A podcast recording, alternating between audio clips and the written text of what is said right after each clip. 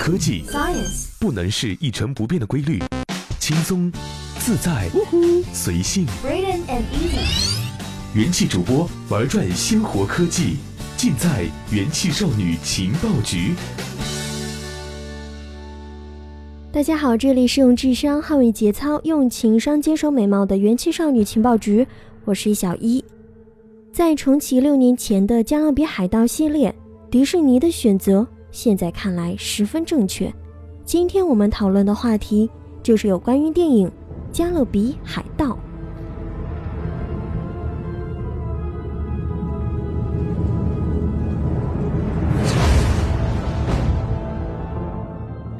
从五月二十六号正式上映算起，《加勒比海盗五：死无对证》在这个端午小长假获得了超过七亿元的票房，其中单日最高超过了一点七亿元。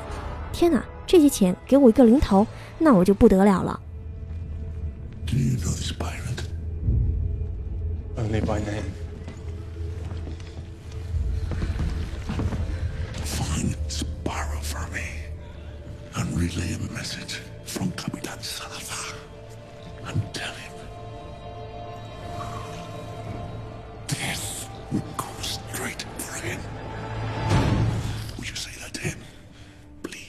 话说回来，猫眼电影专业版的预测数据认为，这一部电影最终在国内的票房可以超过一十二个亿。如果预测属实，那么这个数字会让它成为二零一七年继《速度与激情八》之后票房最高的引进片。相比较此前引进的像《银河护卫队二》《金刚狼三》这样的好莱坞大片，《加勒比海盗》系列在国内的受众基础要好得多。这是《加勒比海盗五》能够在国内获得现在这样一个票房成绩的最主要因素。二零零三年，最早的一部《加勒比海盗》就在国内上映，获得了两千七百万元的票房，排在当年票房榜的第九位。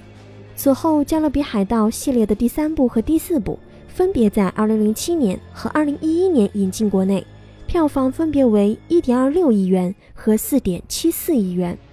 考虑到在当时的全国电影总票房分别为三十三亿元和一百三十一亿元的水平当中，《加勒比海盗》在国内是相当受欢迎的电影系列了。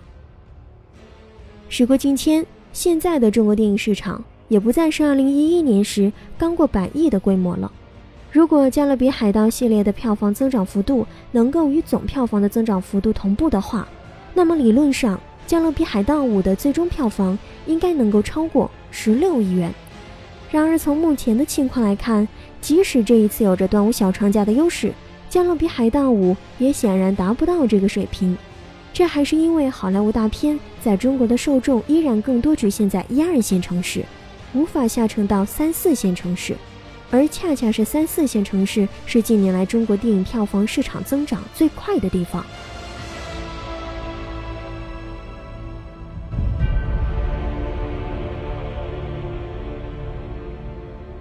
这不仅是《加勒比海盗》系列要面临的问题，也是所有好莱坞大片需要考虑的问题了。而在北美市场，《加勒比海盗五》也同样出现了衰落的迹象。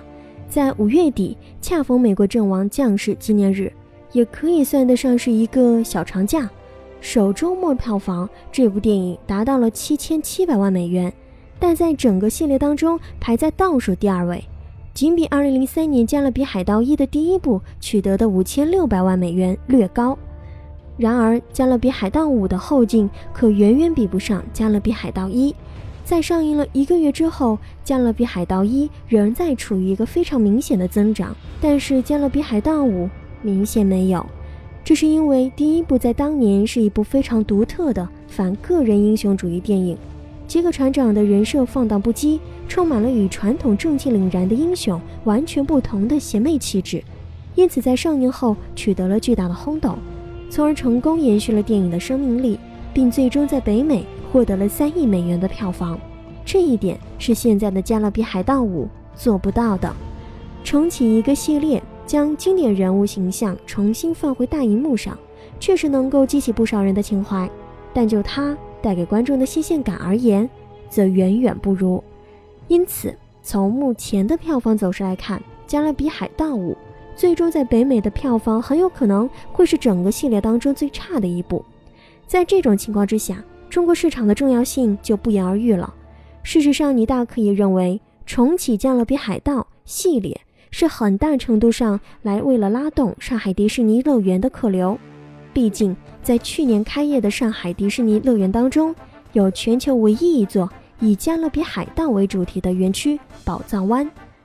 迪士尼乐园的游客在游园时知道了更多关于加勒比海盗的故事，就更有可能对电影感兴趣。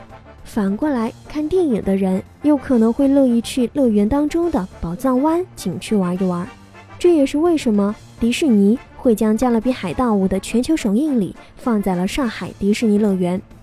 电影和乐园的联动，只有在中国才能发挥最大的作用。这种联动的作用固然难以量化。但却是迪士尼商业模式的完美再现。对于这一家公司而言，票房没有完成的事情，衍生品和乐园可以补齐。要是票房大卖，那就是大获全胜了。这种思路被多少娱乐公司模仿而不得。不过很可惜，迪士尼在维持杰克船长的魅力这件事上，水准是日益下降了。好了，以上就是本期节目的所有内容。我是小一。下一期的情报局，我们再约喽，拜拜。